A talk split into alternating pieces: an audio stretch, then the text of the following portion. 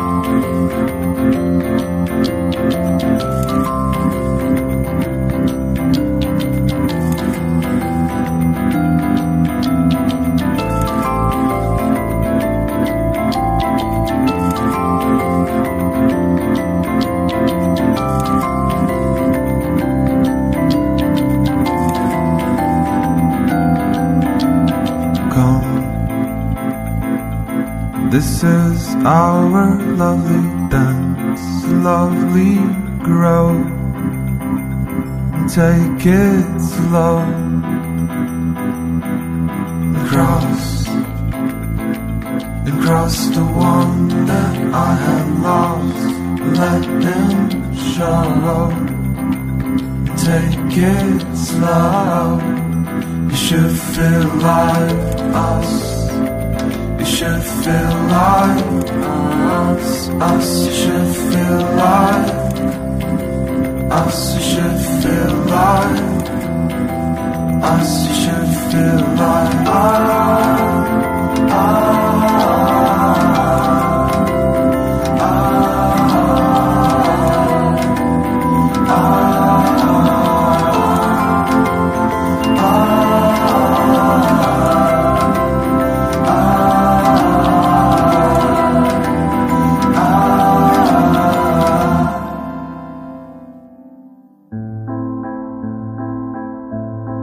This is our lovely dance when it feels so sad. When you get so mad and try.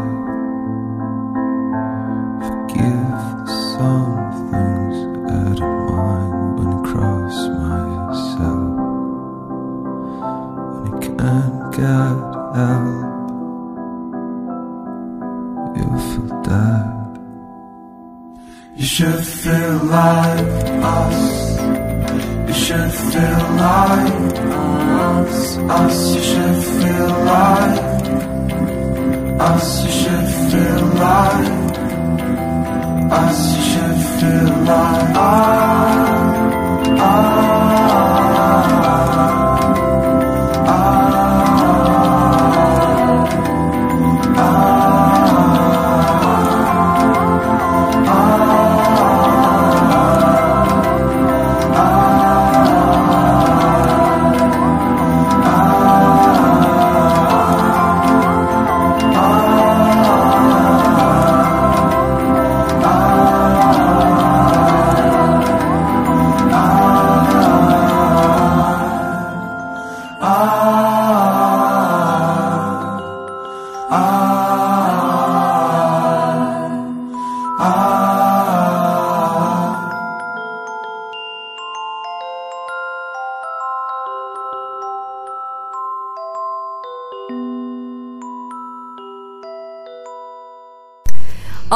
todos, olá Alison. Olá Sofia, viva pessoal! Estamos aqui no nosso primeiríssimo programa. Estamos muito entusiasmadas e nervosas ao mesmo tempo. Pois é, Sofia, estamos mesmo. Temos um grande testemunho passado para nós, deixado pelo Luís Amar e pela Diana Moreira. Pois é, que fizeram um trabalho fantástico. Incrível mesmo. Esperemos não, não nos iludir. Pois é. principalmente à professor Pedro Graça, a quem devemos muito. Por toda a motivação e força que nos deu. E a confiança que depositou em nós. E qualquer coisa, esperemos que nos deem sugestões, Pois qualquer coisa é. contactem-nos, estamos abertas a todas as ideias. Exatamente, críticas, sugestões são sempre bem-vindas, pessoal. E E é, além disso, não é? Nós, o nosso programa está novinho em folha, não é? Pois é, temos novas rubricas, notícias nutricionais, onde vamos falar de novidades, eventos, congressos, enfim, tudo para ficares a par, a par das novidades. Temos também uma rubrica chamada Verdade ou Mito, onde vamos desvendar mitos que nem os próprios estudantes de nutrição sabem, não é, Alice? Pois é, muito interessante essa rubrica. Também vamos ter um entrevistado Ou dois, quem Ou sabe dois, neste programa seja sei, surpresa. exato. Isso... Para a rubrica A Conversa Com, vamos ter conversas agradáveis sobre temas interessantíssimos, práticos para o nosso dia a dia. Uh, Vamos tentar alternar em rúbricas, é por isso que nós também precisamos muito da vossa opinião. Qualquer rúbrica que vocês achem que, que vale a pena, que, que seja necessário ou que faça falta, digam-nos, por favor. Exato, e também temos a rubrica Sabias Que, em que vamos falar de dicas e sugestões práticas para o dia a dia. Exatamente. Uh, vamos agora passar então à nossa primeira rúbrica. Pois é, vamos falar agora com a Raquel Patrício, que vai nos dar em Nutrição num Minuto, vai nos falar sobre o tema de hoje. Fala-nos lá então, Raquel. As associações entre nutrição e desporto remetem desde há muito tempo atrás, desde 580 anos antes de Cristo, pois já nessa altura as pessoas tinham a ideia que quanto mais força precisavam, tinham que ter uma preocupação aumentada com o que ingeriam, pois certos alimentos podem potenciar o exercício e a atividade física. Hoje em dia sabemos que existem vários fatores que podem modular hum, o desempenho físico, como o facto de uma pessoa ser geneticamente predisposta, o tempo dedicado aos treinos, ou seja, se for um atleta que treine muito, à partida terá um melhor desempenho nessa área, a própria motivação do atleta e eh, o que vamos falar hoje no nosso programa, as boas escolhas alimentares. Os atletas devem ter especial atenção à energia consumida, hidratos de carbono, proteínas, vitaminas e minerais, pois, em comparação com o resto da população, têm necessidades aumentadas destes nutrientes, uma vez que também gastam muito mais. Para além disso, outro fator muito importante a ter em conta é a hidratação, pois durante o exercício há uma grande perda de fluidos que têm que ser repostos. Por isso, uma alimentação correta e adequada a cada atleta vai potenciar o seu performance e a sua- o seu desempenho físico. hum, e, portanto, estejam atentos ao nosso, ao nosso programa, pois vamos dar-vos várias dicas sobre este assunto. Pois é, acho que, acho que pouca gente sabia que havia tanta complicidade entre a nutrição e desporto. Pois não é, é uma relação mesmo bastante grande. Falar por falar nisso, acho que até passávamos às notícias, não era? Pois é, vamos agora às notícias nutricionais.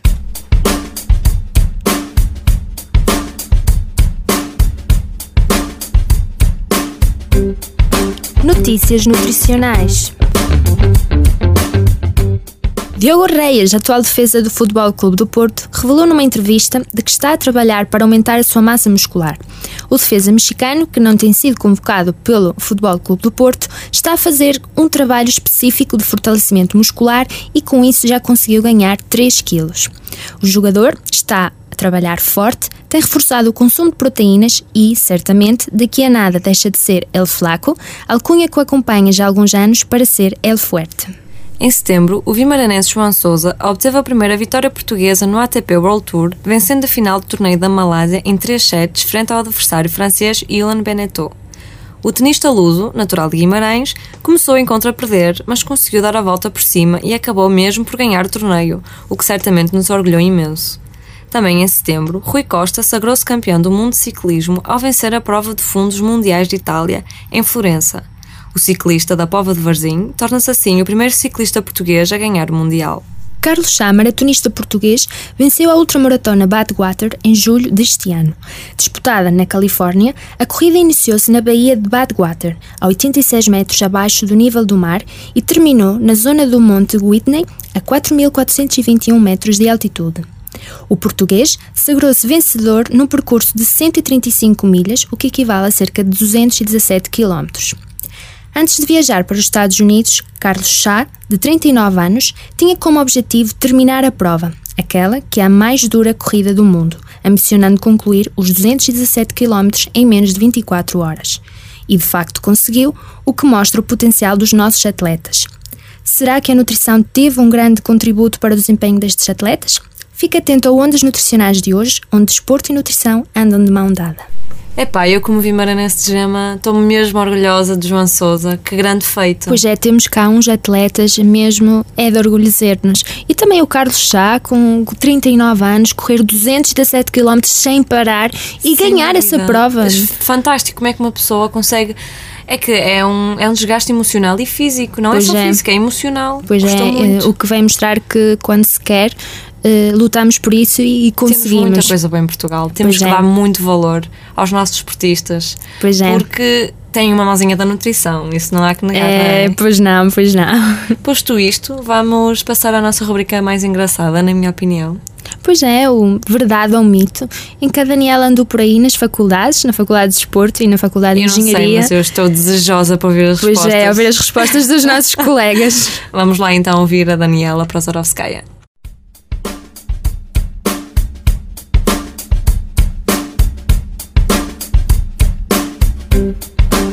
Verdade ou mito? Hoje fui à rua saber a opinião dos estudantes de desporto e os cá de de engenharia, saber a sua opinião sobre qual a melhor bebida desportiva no- para os atletas no pós-treino. Vamos lá então ouvir as suas opiniões. Olá, que bebida energética recomendarias para um atleta ah, depois, de- depois do treino? Ah, água. Água? Então, e sobre o leite, o leite achocolatado, o que é que tu achas? Achas que poderia ser uma bebida energética? Recomendada para um atleta depois de exercício? É energética, mas para um atleta depois de um treino acho que não é o melhor indicado. Ok, então a resposta é não. Sim, é não. Ok, obrigada. Pronto. Olá, que, que tipo de bebida recomendarias para um atleta ah, após o exercício? Talvez uma bebida tipo Powerade, porque repõe os níveis de energia. Ok, ok. Então, e achas que o leite achocolatado seria uma, uma bebida indicada, uma bebida desportiva para um atleta? É assim, pode ter muitos níveis, pode ter muito bons níveis de nutrição. No entanto, eu acho que quando acabamos de fazer exercício, tomar algo tão pesado quanto o leite pode provocar eh, outros efeitos, tipo paragem de digestão e assim. Eu sou a Helena, sou aluna de nutrição do primeiro ano. Ok, Helena, então o que, tu- o que é que tu recomendarias para um desportista no final do exercício? Que, que tipo de lanche ou bebida recomendarias para repor as energias? Acho que devia ter um lanche com fibras, podia comer uma banana eh, e Em relação à bebida mesmo, estamos a focar-nos mais em bebida energética ou bebida desportiva. O que é que tu recomendarias durante o exercício seria uma bebida após o exercício? após eh, algo com hidratos de carbono, tipo um sumo de fruta ou E o que, é que tu, o que é que tu achas do leite achocolatado? Achas que era uma boa, uma boa bebida desportiva após exercício? costuma-se dizer que o leite de chocolate não é muito saudável porque tem bastantes aditivos. Não tenho uma opinião muito certa quanto a isso, mas Ok, obrigada. Depois está atenta à, à, à rúbrica, está bem? Chocolate milk after exercise is a good drink for athletes? Yes or no? Uh, I don't know. Maybe uh, if you want to do exercises to be more and uh, less fat, uh, chocolate milk uh, it could be good to uh, refresh your energy, but maybe it's a bit fat. Yes, I think that after sports, people usually drink something with uh, sales to um, improve her. Uh, um, yes, yes, and uh, but I usually don't do sports, so I'm not an expert. But uh, okay, maybe it's good for uh, chocolate milk is good for your uh, happiness, but not for your health after sports. Thanks a lot.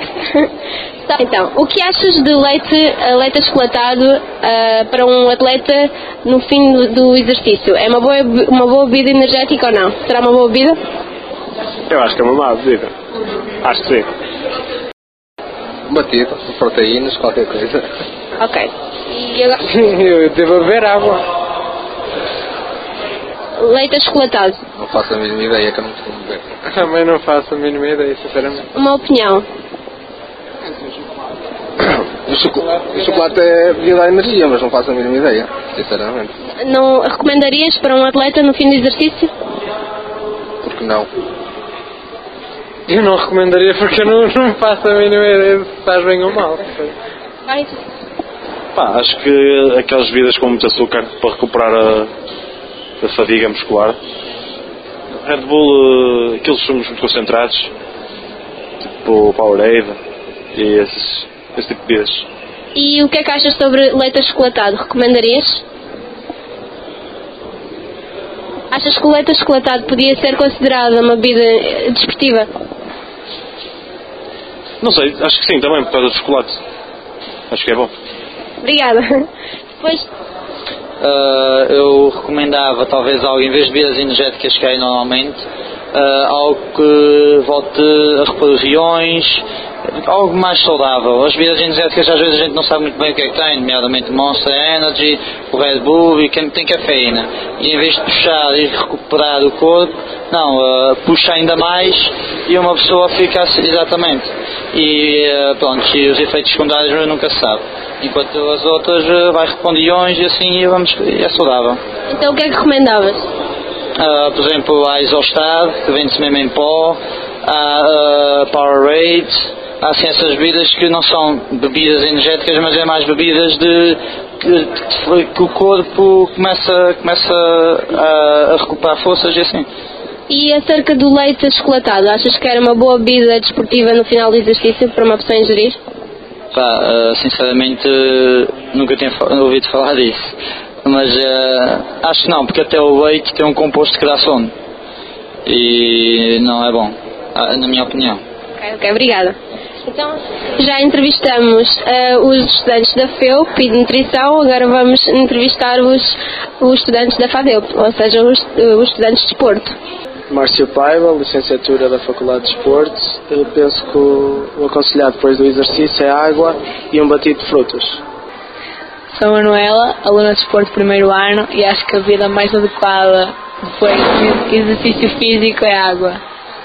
Em relação ao leite achocolatado, recomendarias ou não? Eh, não, só água. Olá, eu sou aluna de desportos, chamo-me Catarina Ribeiro, estou a estudar eh, no mestrado, no segundo, no segundo ciclo, no segundo ano, e penso que os atletas a seguir ao treino podem beber aquários, eh, mas nunca só a própria bebida, devem sempre intercalar com água. E em relação ah, ao leite achocolatado, tens uma opinião? Achas que podia ser uma bebida desportiva no final do exercício? Recomendavas? Penso que não, porque o leite a seguir ao exercício pode ser um bocadinho indigesto para alguns atletas, mas uh, com um estudo adequado pode ser que possa vir a ser uma bebida adequada, não faço ideia. Ok, obrigada. Bom, eh, eu penso que, bom, para além da da água, não é? Porque depois de um exercício físico, eh, requer, o exercício físico requer bastante desgaste de, de água e então é preciso repor. Isso será a primeira, primeira coisa a considerar. E depois, bom, há sempre batidos proteicos e batidos que conseguem repor o, algo, algo, tudo o que se perdeu, ba- basicamente hum, sais minerais e. Ok, obrigada. Em relação ao leite achocolatado, achas que era uma boa bebida desportiva no final do exercício a recomendar? Penso que, tal como a primeira opção, hum, depende muito do objetivo do treino. Se for um atleta de alto rendimento que, que, de- que dependa muito da, da recuperação energética para o próximo treino, o leite chocolatado não faz mal nenhum porque ele só vai para o treino e não tem, nenhum, não tem nada a ver com o peso em si. E às vezes é bom essas calorias que tenham mais chocolatado para ajudar à recuperação. Agora, não vejo nenhum- nenhuma vantagem para uma pessoa que faça, faça algum treino de recreação apenas ou para a perda de peso em leite chocolatado. Obrigada pela opinião. Uh, vamos então passar agora à nossa próxima e última rúbrica antes da nossa tão esperada conversa, não é, Alice? Pois é, vamos agora para o Sabias Que, hoje com Mariana Silva.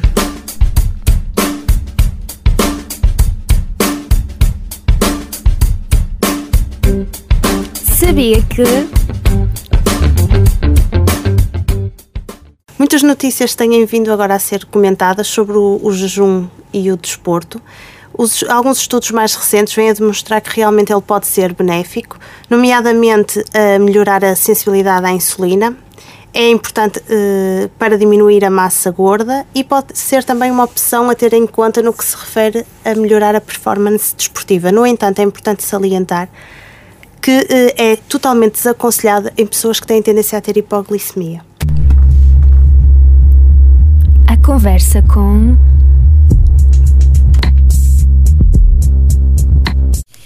E hoje na nossa rubrica A Conversa com temos um convidado muito especial, Pedro Carvalho, Já nos nutricionista. conhece há algum tempo. Pois não é, nutricionista e professor Cana Feknaup e nutricionista, modéstia à parte, do clube mais trendy do mundo, Futebol Clube do Porto. Exatamente.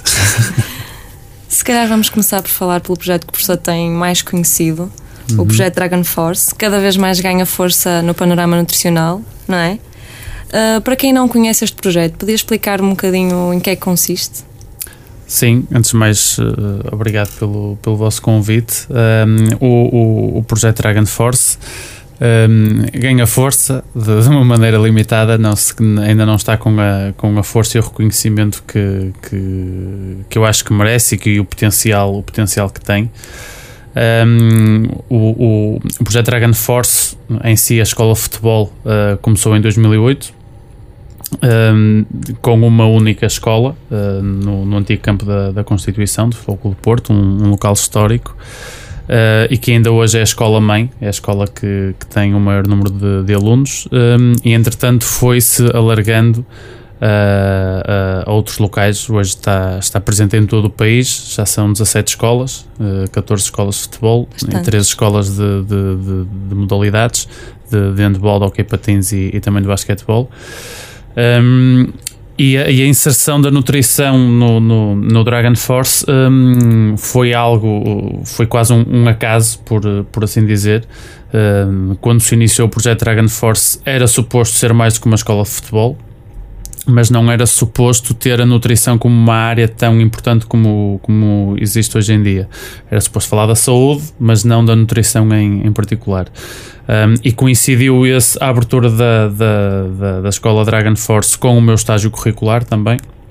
E foi através uh, desse estágio e desse plano de atividades uh, e do, uh, do, do, bom feedback que existiu nessa altura que depois, um, quando se fez a, expansão da, da, Dragon Force, se entendeu criar a nutrição como uma área transversal. existem três: a nutrição, a psicologia e também um, um, espaço pedagógico chamado Espaço Aberto. mas neste momento, todas as escolas que abrem têm de ter lá algum colega em, em, regime de, de, de estágio ou não, que existem escolas que não, que não funcionam com, com estagiários, uh, mas tem, tem de ter sempre alguém uh, a providenciar uh, essas atividades na, na área da, da, da, nutrição. É um projeto muito interessante, Sim. pena que é um pouco subestimado. eu, eu assim, logicamente que eu sou suspeito para falar, eu sou suspeito para falar, mas acho que sim, acho que hum, é um universo de quase 3.500 crianças. Uh, crianças e adolescentes, dos 4 aos 14 anos, um, fazendo uma pesquisa rápida por, por, um, por aquilo que existe do ponto de vista da inserção da atividade física e, e, e da nutrição no país, acho que não existe assim Se algo é com, únicos, com é? tanta. Uh, até por todas as escolas funcionam. Dragon Force já tem um, um, certificado de qualidade, uh, ou seja, todas as escolas funcionam da mesma forma, todas as escolas fazem o mesmo tipo de atividades, todas as escolas fazem o mesmo tipo de, de, de, de avaliações antropométricas padronizadas, as, o aconselhamento alimentar e os protocolos de consulta, ou seja, é tudo uniformizado, não, não se rege ao ritmo e consoante a competência de cada colaborador, ou seja, todos eles têm de cumprir um, um determinado plano de, de atividades. Um, por isso, uh, tudo está uniformizado e todas as escolas funcionam ao mesmo ritmo, por, por assim dizer. Uh, e, e, esta área, este segmento das escolas de futebol não é um segmento, e das modalidades, mas principalmente de futebol, não é um segmento novo. Uh, o, o, a título de exemplo, o Benfica Sporting também têm, até começaram uhum. nesta área de negócio há, há, mais tempo que o Futebol Clube do Porto, mas de facto nós somos a única que tem uh, a nutrição como uma área pedagógica uh, transversal a, a, ao ensino do, do futebol. Um, que é o core business, ou seja, aquele, o ensino de futebol é, é, é, a parte mais importante, mas não é a única. A única uh, e para além da nutrição, existe também a, a parte de, de, de psicologia e, e, pedagógica, mas, mas sim, a nutrição. Uh, um, um, aluno que entre para a Dragon Force. Uh, independentemente dos seus, do, dos seus, do seu peso, da altura, do, do, do, índice de massa corporal, sabe que tem sempre, se, se assim o solicitar, uh, que tem direito a, a, um acompanhamento personalizado uh, totalmente gratuito, ou seja, não é. Não é em qualquer lado, não é? Pois é. Sim. E já falando desta magnitude que o projeto tomou, uh, deve ter tido vários percalços, porque já vem desde o seu estágio curricular, Sim. não é? Que tipo de obstáculos é que encontrou? Porque não deve ter sido fácil implementar desta maneira uh, e atingindo tantas escolas, não é? Eu acho que hum, os obstáculos inicialmente foram os obstáculos que normalmente hum, ocorrem eh, e que estão implícitos num estágio curricular. Ou seja, é- A receptividade, se calhar, Sim, a, rece- a receptividade não foi má, até porque se a receptividade tivesse sido má, eh, não tinha continuado e não tinha. Hum, eu tive a felicidade de, de- de- de no Futebol Clube Porto existir eh, uma dinâmica um bocadinho diferente e uma visão de futuro totalmente, totalmente diferente. Hum, e ainda antes até do estágio estar concluído e, e- e de eu até estar licenciado, eu já sabia que iria continuar. Ou seja, eu antes de estar licenciado já tinha emprego, por assim dizer, porque Sim. toda a gente acreditou logo, logo no projeto. Claro que inicialmente, mas eu acho que isso nem foi pelo projeto em si, as dificuldades que se que se criam é alguma descrença não pelo facto disseram, do é? projeto, mas sim pelo facto da pessoa estar em regime de estágio. Ou seja, isso acho que todas, todas as pessoas que passam por essa por Seria essa fase limitado, é? académica é? acontece isso, são sempre tratados entre aspas como estagiários, ou seja, são sempre hum, às vezes acham que pronto, vem aqui o estagiário fazer umas coisinhas engraçadas, a pessoa nunca embora. dão, nunca dão o devido valor e o devido crédito.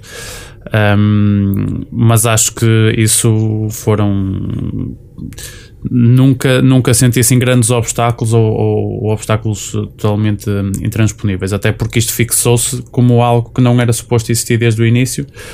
Hum, e agora sim, agora é algo que todas as escolas têm que têm de quando se pensa em abrir uma nova escola, uma das coisas que tem de estar, que tem de existir previamente eh, é eh, alguém que possa desempenhar eh, essas funções, o nosso plano de atividades na, na área da nutrição. E o professor considera as crianças mais fáceis de trabalhar, eh, de lidar, do que com as pessoas na população em geral, ou mesmo com os atletas? que os atletas mais velhos profissionais, sem dúvida. Um, eu acho que isso extravasa não só a, a- a nossa área, mas principalmente até no ensino de futebol. Um dos grandes problemas que se tem que lidar eh, nestas, nestas idades não é com as crianças ou adolescentes, mas é com os pais.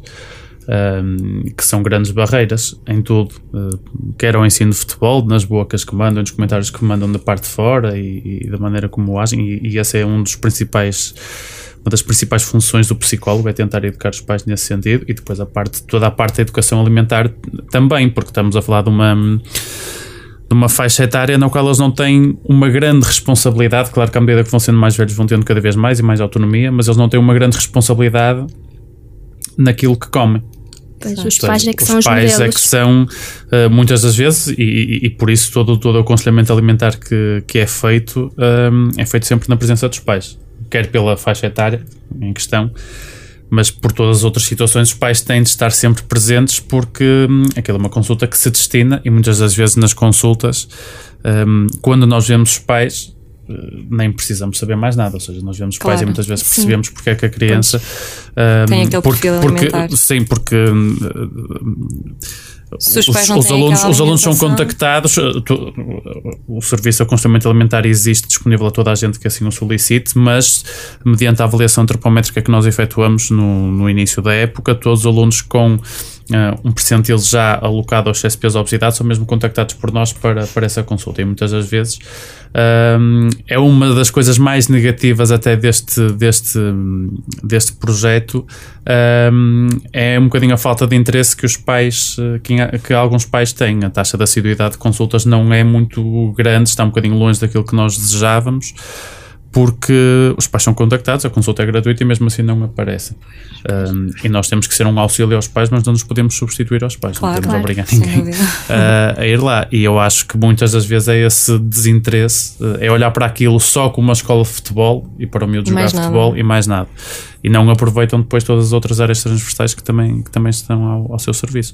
Mas, mas sim, é uma faixa, claro que é uma faixa etária com suas especificidades, logicamente. Aquela fase mais crítica até da adolescência já não se apanha tanto, porque até aos 13, 14 já não é o, o grosso do, do- do- dos nossos alunos estão, está numa faixa etária um bocadinho mais, mais nova. Mas sim, regra geral, uh, lidar com o aluno, com a criança, não é muito difícil. Uh, pior é, é lidar muitas das vezes com os pais. O problema são sempre as pessoas. Exatamente, até porque se os pais não incutirem aquele tipo de alimentação, as crianças não, não são elas que vão cozinhar, não é? é sim, sim, não são elas que fazem as compras, não são elas que, que, Exato, que claro. cozinham, uh, por isso uh, grande parte da responsabilidade, por mais birras que existam, por mais situações é desagradáveis, acaba por ser claro. muitas vezes os pais. Falando agora de um panorama mais geral, uhum. um, quando falamos de exercício físico, e quando falamos de uma atividade planeada já para uma pessoa que é sedentária, há alguma necessidade face ao aumento das necessidades energéticas? Ou seja, como é que é feita, como é que deve ser feita a distribuição dos macronutrientes, da gordura, das proteínas? Hum, é uma boa questão e eu acho que isso é, é, muito. depende sempre da pessoa que nós temos à nossa frente. Ou seja, nós não podemos tratar hum, atletas que não são atletas, não, não, não, não podemos tratar pessoas que vão ao ginásio duas ou três vezes por semana como atletas. Uh, isso vê-se muitas das vezes das coisas mais ridículas que, que quem frequenta o ginásio ou quem vê pessoas a, a, treinar que fazem o seu treino duas ou três vezes por semana e que até têm alguns excesso de peso já a bebidas esportivas como se fossem um, um, grande atleta, como tivessem uma necessidade acrescida de, de, água, de, é? de, hidratos de carbono. Um, Logicamente que quem uh, pratica atividade física de forma regular, uh, na teoria, tem necessidades um bocadinho acrescidas de, de, de hidratos de carbono, acredito que sim. Um, eventualmente também. Uh, é, é, difícil traçar aqui um perfil homogéneo porque depende muito do objetivo da pessoa, depende se, primeiro, se é um atleta ou, ou, ou não atleta. Uh, ou, ou, se é alguém que, que, faz atividade física regular e cada vez existem mais uh, esses não atletas, mas com um perfil de atividade física muito elevado, porque quase que estas a corrida e, o, e, a, e, a, e a, bicicleta quase que está na moda e ainda bem uh, existe mais cada vez mais pessoas com esse com esse perfil. Isso também um, é, é culpa da crise.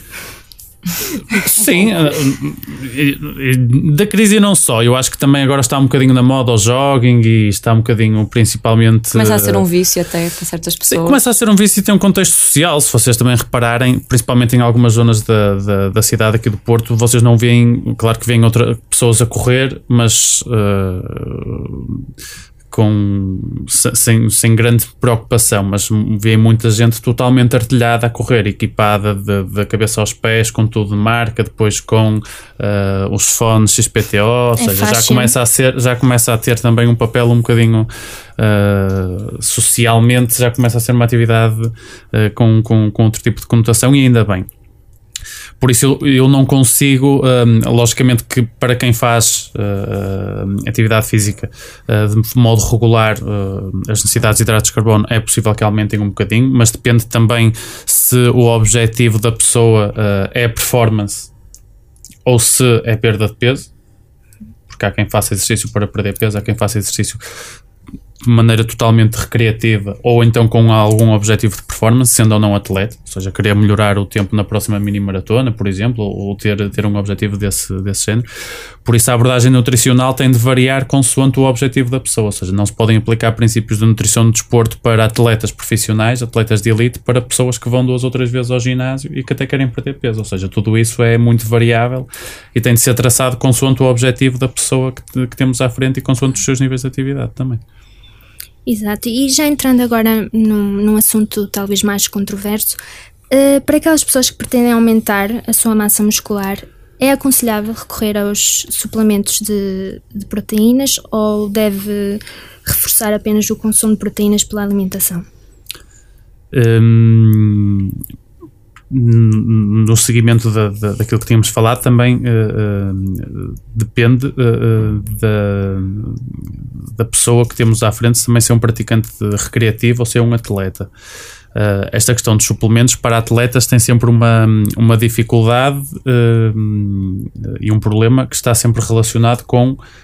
é sempre uma hipótese, espera-se cada vez mais remota Uh, mas há sempre uma hipótese do suplemento estar contaminado, então, eh, em alguns segmentos, em atletas de elite, pode não ser necessário uh, recorrer à suplementação ou arriscar essa suplementação quando se consegue traduzir uh, essa quantidade de proteica em alimentos. Em atletas recreativos, um, eu acho que os suplementos têm uma grande vantagem que é a conveniência. primeiro. Ou seja, nós uh, vamos imaginar que para alguém que esteja a fazer um trabalho uh, de força, um trabalho, um reforço muscular, ou que esteja a fazer mesmo um pequeno no ginásio, esteja a fazer um plano para, para hipertrofia muscular uh, e que queira atingir aquelas 20, 25 gramas de proteína que se considera o limite Uh, para o, o, o, fim do treino, para a recuperação ou então para, para, para o estímulo máximo do ponto de vista anabólico. Colocar isso com uma proteína de soro em pó é muito mais fácil, muito mais conveniente do que a pessoa andar com alimentos até fazer ou fazer o seu próprio batido até, até chegar a esse, a esse valor. Um, com a agravante de alguns suplementos também terem um teor um bocadinho ser mais fácil concentrar também os níveis de leucina, que é um aminoácido fundamental a esse nível. Um, eventualmente, para quem seja um, quase um atleta de fitness, por assim dizer, ou um bodybuilder, acredito que os suplementos sejam uma uma uma mais-valia uma mais-valia e ali também não existe uma grande uma grande preocupação uh, em se o suplemento pode estar ou não contaminado claro que os suplementos também depende muito das marcas e de outras situações mas não existe tanto essa preocupação e não me faz Uh, não me faz espécie nenhuma uh, recomendar suplementos para esses, para esses atletas. Quando estamos a falar em atletas de elite, há que pesar muito bem o, o, o, uh, o risco-benefício, por assim dizer. Já existem também suplementos que uh, são certificados como totalmente livres de substâncias uh, dopantes. Pronto, claro que é sempre, é sempre um risco que é sempre um risco que se corre, um, mas acho que não devemos ser totalmente puristas uh, em ser tudo à base de, de, de, alimentos, porque em algumas situações há coisas que, é quer do ponto de vista da conveniência, quer do ponto de vista de outros nutrientes que estão associados, nós para tentarmos arranjar 20 gramas de proteínas de alto valor biológico através de alimentos não será muitas vezes muito fácil. Acaba por não ser praticável, não é? Em não ser praticável, casos. não ser fácil, depois ter uma grande quantidade de açúcar e gordura associada claro. ou, e colesterol também, eventualmente. Ou seja, pode não ser tão fácil como recorrer a um suplemento que acaba por ser uma forma muito mais, muito mais viável. Mas lá está, tem de ser sempre, uh, essas situações têm de ser sempre pesadas um, e eventualmente isso ganha uma importância maior quando o objetivo é mesmo um ganho massa muscular, mesmo uma, uma, um treino voltado totalmente para hipertrofia, quando é só para recuperação. Quando é para recuperação do esforço, do treino, eh, aí sim, acho que no, no, nos laticínios, acho que, que, que acabam por ser uh, quer leite, leite achocolatado e iogurtes, acabam por ser eh, as melhores, op as melhores opções, um, mas aí nós queremos uma recuperação do ponto de vista mais alargado, genérico, não tão focado para a hipertrofia muscular. Uh, no caso, agora falando dos atletas de alta competição ou até nos jogadores, uhum. uh, além da concentração, um, que tipo de, de conselhos alimentares que podem aumentar muito o rendimento num jogo, antes, na refeição pré-jogo, pré que uhum. é de uhum. extrema importância, não é? claro. Sim, a refeição.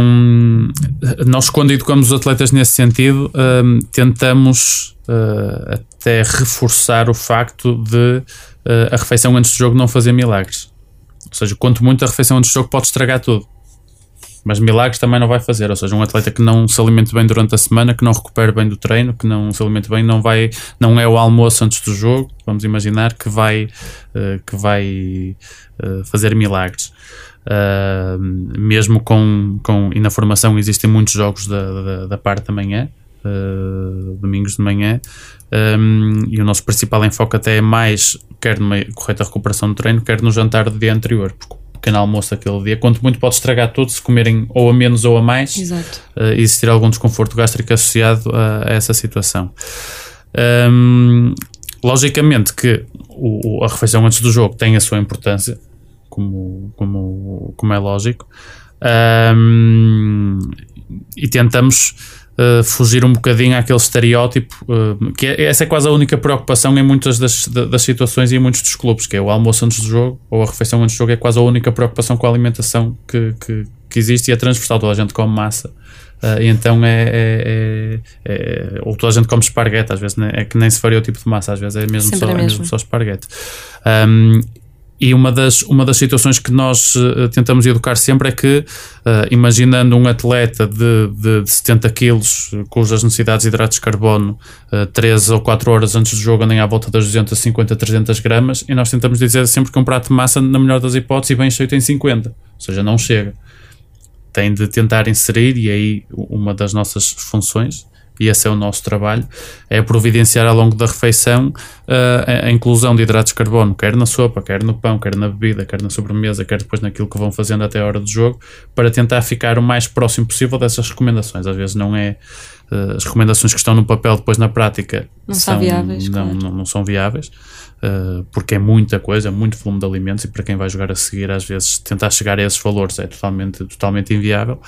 Um, mas ainda assim, e esse é o nosso papel, tentar providenciar o máximo de hidratos de carbono nessas opções que, que existem no decorrer de uma, de uma refeição, uh, mas sempre uh, uh, dando um, um, grande enfoque naquilo que se faz durante a semana. Ou seja, a refeição antes do jogo pode estragar tudo, porque, por ser muito desequilibrada, por ser em, em, em grande quantidade, em, numa quantidade em, em, demasia que depois provoca algum desconforto para, para o jogo, ou por se experimentar uma situação nova uh, que depois cause, cause também algum desconforto, algum prato novo, alguns, alguns temperos.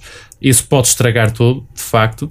Um, mas milagres também não vai fazer. Exatamente. Por isso tem de haver uma, uma, uma sensibilização grande, principalmente quando existem uma multiplicidade de eventos competitivos e vários jogos ou eventos uh, de, de, de, várias vezes por semana uh, ou em dias consecutivos, aí sim é fundamental essa questão da, da, da, mais como recuperação e essa atenção durante toda a semana e não só antes do, antes do, do jogo. No caso também do lanche pós-jogo, o que é que se costuma recomendar? Lá está, aqui o pré e o pós são, são de, de grande importância, não é? Sim, o, o, o pós às vezes até é, é aquele de maior importância, por assim dizer. Uh, lá está, como estávamos a falar, quando muitas vezes existem uh, no futebol, isso não existe tanto. Claro que podem existir do, dois ou três jogos por semana, logicamente, mas em algumas modalidades, principalmente em algumas, em algumas fases finais, uh, as chamadas Final Fours, existem jogos sexta à noite, sábado à tarde e domingo de manhã. Ou seja, são três jogos ali num curto, num, num espaço de, de, de tempo muito curto. E aí a recuperação acaba por ser, eh, por ser eh, fundamental.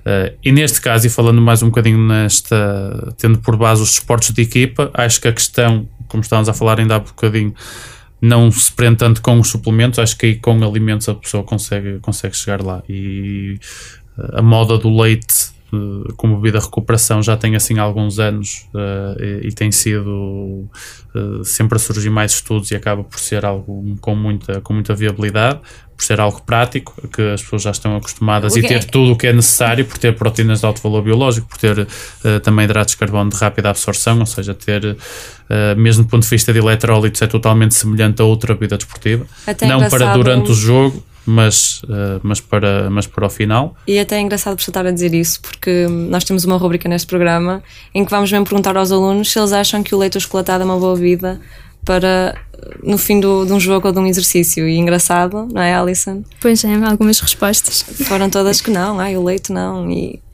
e uma coisa tão simples pode fazer tão bem, não é? Sim, para o final do jogo, hum, sim, acho que parou durante, até porque existem alguns problemas sempre de, de, de digestibilidade Exato. e isso aí é, é, é lógico que uh, antes e durante não, mas eventualmente na fase, na fase final acaba por ser uma das, uma das uh, excelentes opções. Uh, os batidos de leite e fruta com várias formulações, também tentando chegar a, às 20 gramas de proteína e depois a razão de hidratos de carbono de proteína andar nos 3 para 1, 4 para 1, para tentar uh, aumentar ao máximo uh, esse potencial de recuperação, sendo o, o, mais rapidamente possível logo a seguir, logo a seguir ao exercício, logo a seguir ao, ao, ao jogo, neste caso, ao treino, acaba por ser um, o ideal um, para, para existir uma recuperação efetiva, sobretudo quando existe um momento competitivo, escassas horas após, ou escassos dias após uh, esse que foi efetuado. E no caso das lesões, que infelizmente têm alguma uh, frequência, a alimentação tem algum impacto na recuperação? Eu acho que tem mais impacto na prevenção, mais do que na, na, na recuperação. Não existe assim uma grande. Hum, grandes estudos feitos a esse nível, até porque é difícil. Uh, mas logicamente que um atleta acima do peso tem uma probabilidade de lesão um bocadinho maior, porque acaba por ser mais peso sobre as articulações, sobre, uh, acaba por, até do ponto de vista de performance, não estar tão apto a, ou seja, pode uh, chegar mais tarde ao lance, em vez de dar na bola, dar no osso, ou vice-versa.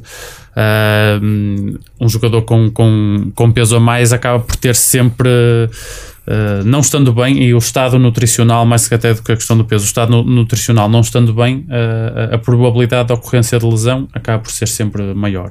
Um, uma fibra muscular desidratada tem uma maior propensão à ruptura do que um indivíduo que esteja corretamente hidratado, que esteja corretamente nutrido.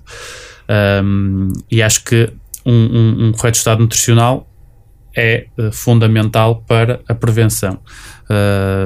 e aliás, até associado a muitas outras situações, porque quem não está quem não está. Uh, nós dizemos muitas vezes quando vamos fazer avaliações antropométricas e quando estamos a medir a prega, não estamos a medir só a gordura, estamos a medir também um estilo de vida, estamos a medir o vínculo que o atleta tem perante uh, a instituição e perante a sua, a sua, a sua profissão que é a profissão, é a profissão deles. Uh, e alguém que não esteja muito virado para ter uma alimentação correta também não está muito virado, salvo as exceções, para a sua profissão, ou seja, não está muito focado naquilo que deveria, que deveria estar. O atleta tem de ser profissional dentro e fora, dentro e fora do recinto esportivo. Uh, e por isso todos os, todo, todo o seu comportamento está um bocadinho enviesado e está longe daquilo que deveria, que deveria ser. Um, ou seja, mesmo do ponto de vista competitivo, ele não está tão, tão, tão focado, tão motivado. Quando a motivação para a alimentação, quando há um desleixo maior na alimentação, é sinal que muitas coisas não vão, não vão bem. Normalmente, os atletas, quando estão no topo da carreira ou quando estão em grande forma, estão bem a vários níveis: a nível psicológico, a nível pessoal.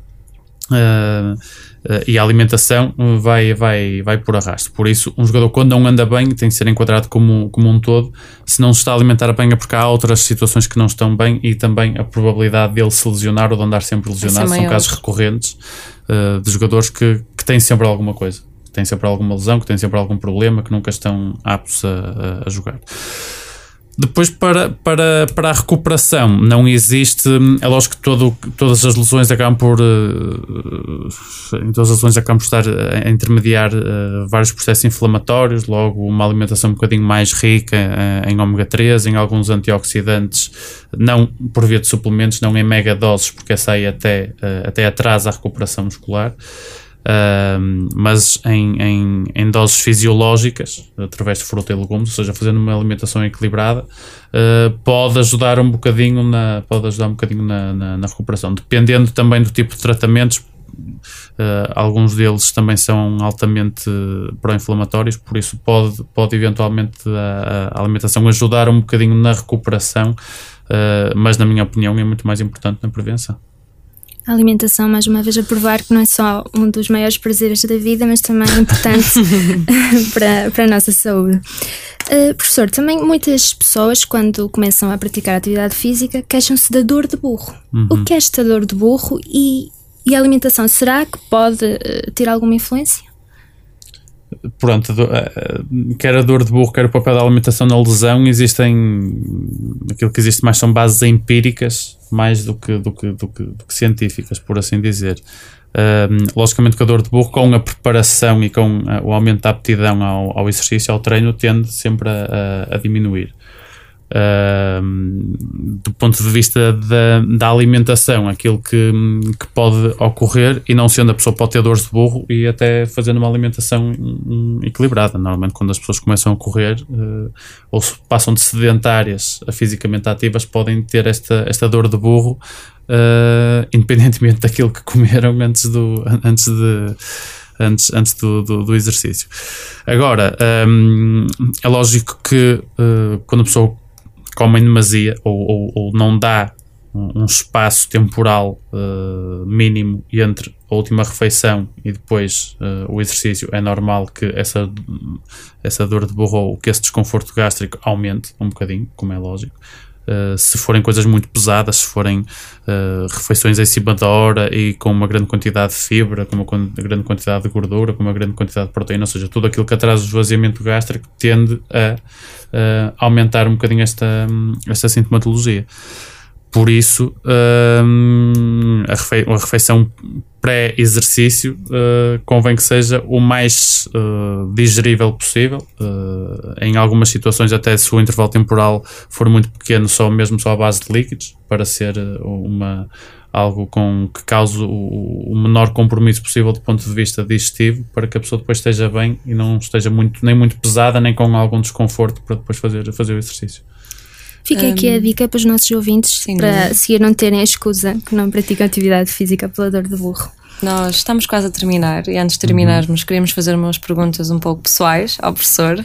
Começando pela pergunta, um, sempre soube que é nutricionista? Ou foi algo que surgiu? Não, não, não. surgiu muito por uh, surgiu muito por acaso. Uh, no final do no final do décimo segundo, quando a pessoa tem uma uma média assim um bocadinho alta, há sempre a tendência a todos os lados para encaminhar para a medicina. Um, e por isso, uh, apesar de ser algo que não queria, foi o que foi colocado só por descarte de consciência para agradar mais a terceiros do que, do que, do, do que, que a mim. Próprio. Um, e depois acabei por entrar em, em, nutrição de uma forma completamente aleatória, uh, mas depois de chegar uh, depois de chegar à nutrição nunca imaginei uh, mudar. Foi amor à primeira vista. Ou seja, nunca imaginei depois tentar fazer outra vez os exames, não, nunca, nunca imaginei. Um, por isso foi algo que foi aleatório numa primeira fase. Surgiu naturalmente. Surgi, mas, mas que depois foi, foi naturalmente aceito por mim. Uh, e se fosse hoje, voltava a fazer exatamente a mesma coisa. E se não fosse nutricionista, o que é que seria? Se fosse nutricionista, um, ou melhor, se não fosse nutricionista, um, eu gosto também da parte mais da vertente mais de economia ou de gestão. Acho que, que poderia ser, que também teria, poderia ter, ter perfil para, para essa área. Mais, mas isso já implicava uma mudança muito prévia do ponto de vista escolar, uh, porque quando escolhi a área, escolhi a área de saúde, pronto. Mas se não fosse mudando assim completamente de, de, nesta área, acho que a nutrição é, é, é de facto aquele é, no qual encaixo melhor. Uh, depois, noutras áreas, eventualmente a parte da economia ou gestão, ou algo também ligado, ligado uh, ligada às letras, eventualmente, apesar de, das saídas profissionais nessa área serem muito complicadas, mas acho que se calhar, uh, tendo a possibilidade de ter outra vida, entre aspas, seria mais por aí. E o que é que mais detesta? O que é que mais o irrita? acho que aquilo que mais me, que mais me irrita Falando até de um, ponto de vista profissional, ou seja, com aquilo que tem que lidar todos os dias, é, acaba por ser um bocadinho a, a, a falta de profissionalismo, ou seja, a pessoa saber que, que, que dá tudo e que depois as outras pessoas não acompanham, por assim dizer. Ou seja, incompetência, falta de profissionalismo, acho que é aquilo que, que uh, ou chico expertise Uh, acaba por ser aquilo que, que, que, mais me irrita a todos os níveis, não só, não só profissionalmente, mas, mas também do ponto, de vista, do ponto de vista pessoal. E então o que mais valoriza é o profissionalismo. É, sim. ou seja, o que mais valorizo é exatamente o oposto, o oposto, Do, que falei, do que falei. Ou seja, são pessoas que também estão, estão altamente vinculadas, altamente uh, compenetradas naquilo que, naquilo que, que estão a fazer, uh, disponíveis por isso acho que acaba por ser eh, essa uma das, uma das eh, principais características que eu aprecio na, na, na pessoa. Uh, é, é, esse vínculo, é a pessoa saber que pode sempre contar com, com, com outro, quer a nível pessoal, mas também profissional, porque existem pessoas que nós sabemos que já quase não é preciso dizer nada, a pessoa já sabe o que é, que é para fazer, já faz e quase não é preciso momento. andar em cima, Exato. ou seja, já sabe, já, já sabe com, com o que é que pode contar. Uh, e, e, e, o oposto é aquilo que mais, que mais irrita e que mais desagrada, naturalmente. E agora, uma pergunta da praxe, se calhar para muitos nutricionistas: qual o prato preferido, professor? Um, eu não tenho assim um prato preferido, eu gosto muito de comer. Uh, gosto de muita coisa. Uh, gosto, sou de Matosinhos, por isso os pratos de peixe para mim são sempre aquelas coisas que, que me enchem mais. Uh, mas não tenho assim um prato, um prato preferido. Acho que a comida caseira, a comida portuguesa tradicional é aquilo que, é aquilo que, que, que também mais me, enche, mais me enche as medidas. Não gosto muito. Uh, acho piada e acho que, que, que faz parte.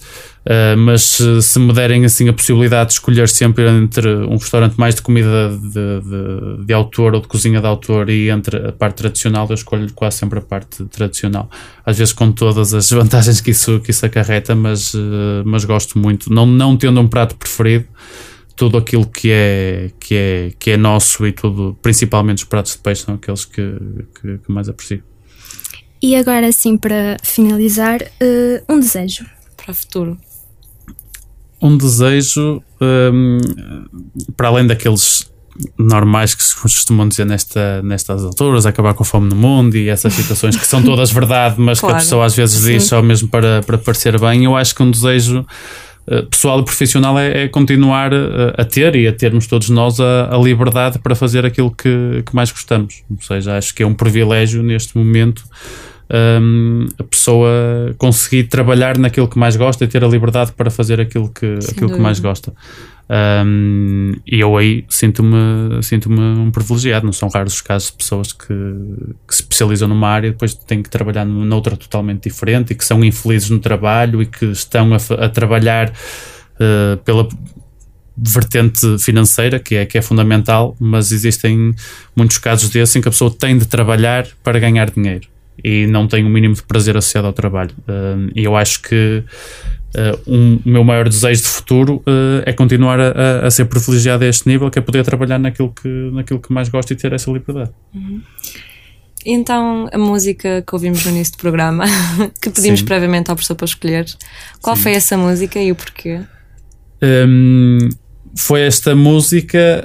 Um, escolhi esta música primeiro por ser. Uh, é cantada em inglês, mas é de um artista português de Braga, ou seja, também do Norte, uh, a defender aqui as nossas, as nossas cores do, do Norte. É um cantautor fantástico porque escreve, canta, ou seja, ele é o, um artista em palco que toca variadíssimos instrumentos. É um homem de sete ofícios, não é? Uh, o próprio videoclipe está, está fantástico. Um, e a música em si é muito. também gosto. Uh, e é um artista que, que, que, que, recente, também é muito novo. Ou seja, para além da música em si, tudo o que depois rodeia a música acaba por ser. Uh, por capitalizar muito daquilo que, que, que, é bom no artista. É novo, é nosso, é do norte, uh, tem, tem, tem competência a muitos, a muitos níveis. Um, e é uma música também recente, lançou um álbum agora há, há pouco tempo, julgo eu. Um, por isso foram essas as razões pela qual eu, eu escolhi a música do, do Noise Earth. Aqui a divulgar o, o que é nosso, não é? Que é nacional, que é o português. É bom, é? Professor, muito obrigada por ter estado aqui não, connosco. Fui a nossa primeira cobaia, mas Esperemos acho que, que correu muito não, bem. Esperemos que tenham gostado tanto como nós, apesar sim, de estarmos sim, um pouco nervosos. Também foi a minha estreia na rádio, por isso foi. foi Pronto, bom. então. muito obrigada. Muito obrigada, Deus, professor. Então, obrigado. E agora o nosso segundo convidado para a nossa rubrica A Conversa com, se calhar é um pouco cobiçado por alguns clubes, digo eu, um Vitor Hugo, Vitor Hugo Teixeira, professor e de Faculdade de Nutrição da Universidade do Porto e também nutricionista do Futebol Clube do Porto. Olá, professor, desde já muito obrigada por estar aqui connosco, ter aceito o nosso convite.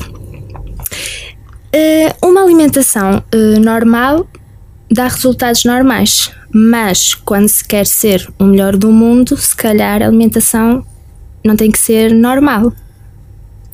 É bem assim? Uh, primeiro quero agradecer o convite que fizeram para estar aqui e dar-lhes os parabéns pela iniciativa. Uh, de facto, uma alimentação normal dá resultados normais, como uma frase muito conhecida no meandro da nutrição de desporto. E para, se eu quero ter resultados ótimos, tenho que ter uma alimentação otimizada. Isso não significa que tenha que ser extravagante ou excêntrica ou especial de corrida. Quer dizer que tem que ser cuidada, tem que ser pensada. Exato. Mas essa nutrição otimizada pode ser garantida com alimentos normais. Não, não tem que ser alimentos uh, especiais nem muito diferentes. Tem que ser pensada. Pronto, tem que ser planeada então, planeada. basicamente. Falando então, se calhar, de um, de um, de um tipo de população que o professor lida mais, os atletas, um, devem ingerir mais calorias diárias que as recomendadas, 2 mil restantes para 2 mil que é o normal para as restantes pessoas, ou e é também aquela ideia de que podem comer tudo o que querem, não é? Não é assim, pois não? Qual é?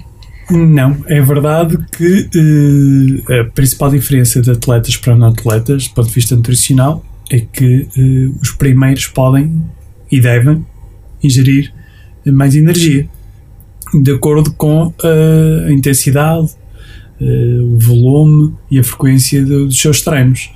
e tem que ser individualizada, não há, não há necessidades, ou não deve haver, necessidades energéticas pré-estabelecidas para, para uma modalidade ou, ou para um conjunto de modalidades. Devemos calcular para cada atleta, naquelas circunstâncias, quais são as, as suas necessidades e a gestão deve igualar, se o objetivo for manter a composição corporal. Se quisermos alterá-la, também temos que, que, aumentar ou diminuir a ingestão energética.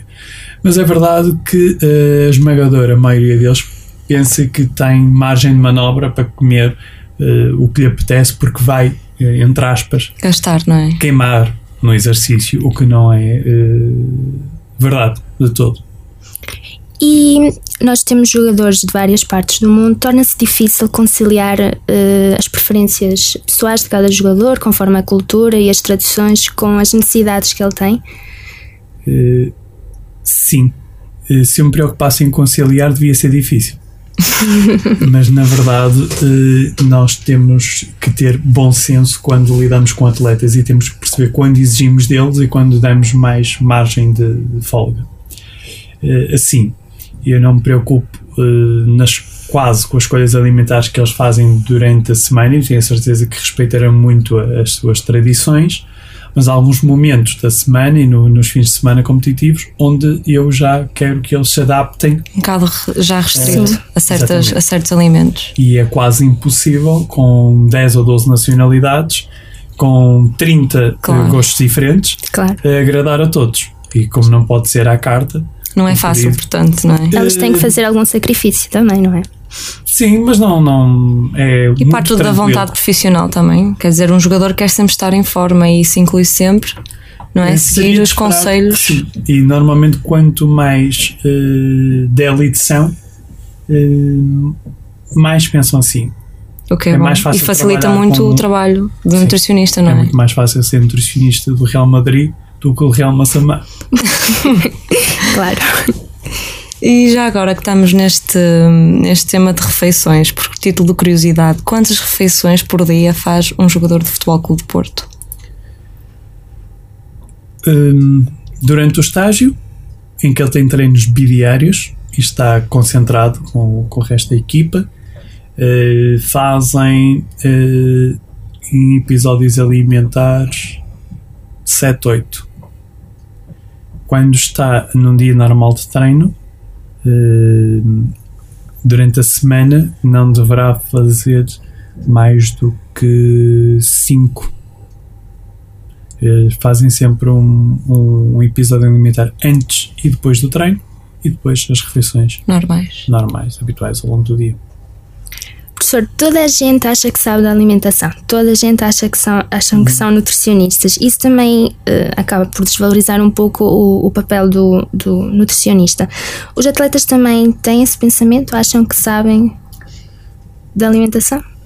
Não são diferentes da população em geral, nesse respeito. Toda a gente sabe da alimentação uh, na perspectiva do utilizador como se costuma dizer na, na, na como a comida é conhecimentos algo... informáticos na perspectiva do utilizador Sim. E, e, o conhecimento deles é desse tipo é? que acabam por ser mínimos, não é?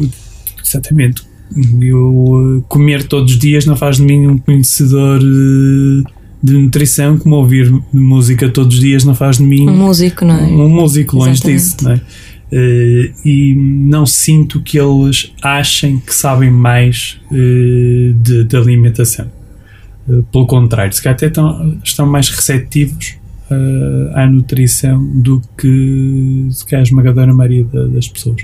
Pelo menos mais abertos, sem grandes dogmas, tirando os paragantes antes de jogo. o que torna mais fácil lidar com eles, nesse caso, não é? Sim, mais fácil. E quais são os alimentos que, que devem estar obrigatoriamente uh, num plano alimentar dos jogadores, principalmente na fase pós-jogo. Aqueles alimentos de praxe que têm que ser e. que são obrigatórios, não é? Eu acho que não tenho nenhum alimento obrigatório, mas tenho alguns que estão muitas vezes presentes. E, e entre esses, provavelmente e nesse momento, uh, acho que o leite está sempre. É a nossa mais, vida mais uma vez. Mais uma vez aqui é desmistificar o nosso leite mito desta é. rúbrica, porque nós fizemos uma rúbrica neste programa Sim. em que perguntávamos mesmo aos alunos se achavam que o leite era uma boa bebida pós-treino. Uhum. E curiosamente, não é? A maioria assim? achava que não. E até é engraçado o professor vir, vir dizer isto. Espero que esses não tenham passado já na minha disciplina. não, a maioria eram, eram professor, Não, eram alunos. Alunos da FEUP e da FADEUP. E da FADEUP. Agora vamos então terminar, se calhar, com perguntas um bocado pessoais. Exatamente, porque nós gostamos de nos meter na vida das pessoas, não é? Ah, professor, se não fosse nutricionista, o que é que seria? Eh, Economista, seguramente. E sempre soube que queria ser nutricionista? Eh, não. Eh, aliás, já, já falei um pouco sobre isso. Eu tinha, durante o meu, a minha fase do secundário, estava indeciso entre aquilo que eu gostava, que era ser economista ou gestor, aquilo que, que os familiares gostavam por mim, Pois, há sempre essa. que era que eu fosse médico, provavelmente. Eh, e aquilo que diziam os testes psicotécnicos que era para que eu devia ser arquiteto. Tudo Grande mudança. não é? mas, mas depois foi facilmente resolvido porque de facto o que eu faço é gestão e Sim. entra a parte de economia eh, de opções alimentares que levam à saúde entra a parte do médico Sim, da medicina. portanto, e desenho esses planos alimentares Que entra a parte da Entra a parte da arquitetura. arquitetura. Portanto, o que eu faço é desenhos que levam à gestão das opções alimentares que melhoram a saúde da pessoa O que é que o professor mais valoriza numa pessoa? rasgos de genialidade. Gosto de inteligência pura. E quando apanhamos alguém que é genuinamente inteligente, é impossível não ficar. eh, gostar dele. E, e também eh, de generosidade pura. E Por o que é que lado. mais detesta? Eh, special ones. Unicórnios. que não existem, não é? Pois, ninguém é perfeito. Ah, e o que é que. Um defeito seu? É muito difícil escolher porque a lista é enorme. Eh, provavelmente ser eh, demasiadamente ou exageradamente exigente com os outros. Devia ser condescender um bocadinho mais e não levar, tanta fasquia. Eu sei que em alguns momentos, seja com alunos de doutoramento, que é importante elevar sempre a fasquia, mas também temos que perceber que Há certos momentos em que. há não- certos momentos onde é melhor baixar. Ser Não. mais tolerante, não é? Provavelmente melhoraria E agora aquela pergunta, pronto, tem que estar. Normal prato favorito. uh, mas usar abelhão pato, provavelmente. E um Assim- desejo assim, pessoal, assim um desejo para o futuro. em que campo? Qualquer, Em todos os campos, todos os profissionais, campos. pessoais. Para além daqueles de haver paz no mundo e Acabar com a isso, fome. Eu sou a candidato a. Miss, portanto. Eh, sabe, profissionalmente, que, que a faculdade tenha as suas instalações, continua a ter bons alunos, que, que o Porto continua a ser campeão. Isso, isso E- claro. E pessoalmente, a coisa que mais me preocupa, honestamente, acima de todas as outras, é que o meu filho seja feliz e que eu seja motivo de orgulho para ele. É a única coisa que me preocupa. Muito bem. Muito obrigada, professor. Gostamos muito de ter cá connosco no nosso primeiro programa. Espero que também tenha gostado. Sim, é uma experiência nova para nós e muito obrigado por nos ajudar nesta nova aventura Neste de ondas nutricionais. Interessante. Obrigada, professor. Agora estamos a chegar ao fim do nosso programa. Foi uma viagem atribulada e engraçada, não foi? Pois é, é o nosso primeiro programa que correu bem, podemos Acho dizer isso. Muito Temos trabalho, convidados interessantes, tivemos rubricas interessantes, tivemos aqueles alunos que deram respostas muito engraçadas Sem dúvida. E por falar nas perguntas, vamos agora então desmistificar a pergunta. É verdade ou não que o leite chocolatado é uma boa bebida desportiva? O que é que tu achas, Alison? Olha, não sei, vamos lá ouvir a Daniela. Vamos, é melhor, vamos. A resposta é verdade. Pois é. Parece haver uma maior recuperação física, ou seja, ganho muscular e perda de gordura, quando se bebe leite com chocolate com baixo teor de gordura, claro, comparando com as restantes bebidas desportivas. Porquê? Porque o leite achocolatado, número 1, um, prolonga o tempo de exercício até à exaustão. Número 2, tem proteínas com melhor qualidade nutricional, uh, é mais rica em nutrientes, possui também um melhor, um melhor sabor para a maioria das pessoas e também, muito importante, é muito leve para a sua carteira em comparação com as bebidas desportivas. Portanto, para aquelas pessoas que podem digerir a lactose, porque é muito importante esta parte, ou estão dispostas a dar um passo extra e torná-la digerível, ou seja, comprar leite, por exemplo, sem lactose, o leite achocolatado vence as bebidas desportivas claramente. Está assim terminado o nosso primeiro programa. Esperamos que tenham gostado. Pois é, Sofia, já acabou o nosso primeiro programa, mas correu muito bem, acho eu. Acho que sim, também. Temos dois convidados muito especiais que desde já agradecemos, ao Dr. Pedro Carvalho e, e ao Dr. Vitor devo, devo acrescentar que facilitaram um bocado o nosso trabalho por serem convidados tão participativos e dinâmicos, não é? Pois é.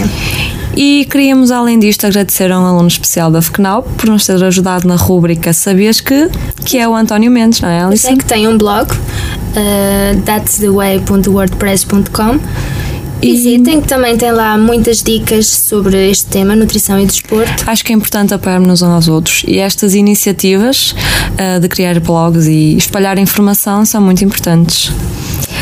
E pronto. Um... Deixem-nos as vossas críticas, sugestões, www.facebook ondas nutricionais. E esperemos que tenham gostado e fiquem à espera pelo próximo programa, que ainda vamos ter um tema a definir, mas que certamente será um tema muito interessante. Exatamente. Ondas nutricionais nunca vi ondas assim.